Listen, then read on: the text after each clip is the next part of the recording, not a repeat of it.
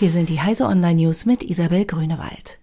Werbeanzeigen russischer Trolle veröffentlicht. Politiker im US-Senat haben erstmals einige Werbeanzeigen veröffentlicht, mit denen angeblich russische Hintermänner vergangenes Jahr Unfrieden in den USA schüren und mutmaßlich Einfluss auf die Präsidentschaftswahl nehmen wollten. Die Anzeigen liefen auf Facebook und Twitter und wurden von den Betreibern der Plattform dieses Jahr entdeckt und dem US-Senat übergeben.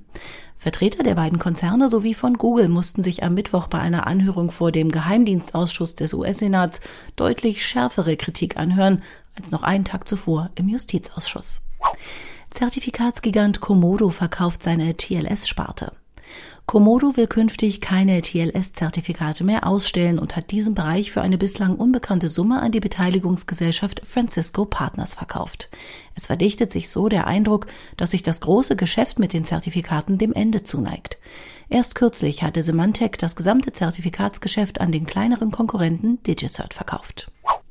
Apple aktualisiert GarageBand und iMovie. Apple hat am Mittwochabend zwei seiner Kreativanwendungen für macOS und iOS aktualisiert.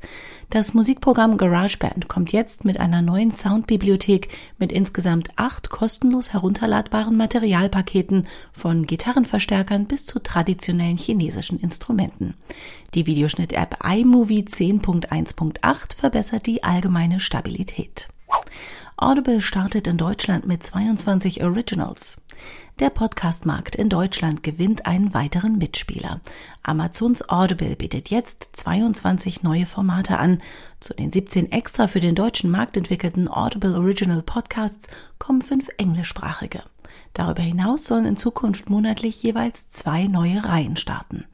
Diese und alle weiteren aktuellen Nachrichten finden Sie auf heise.de.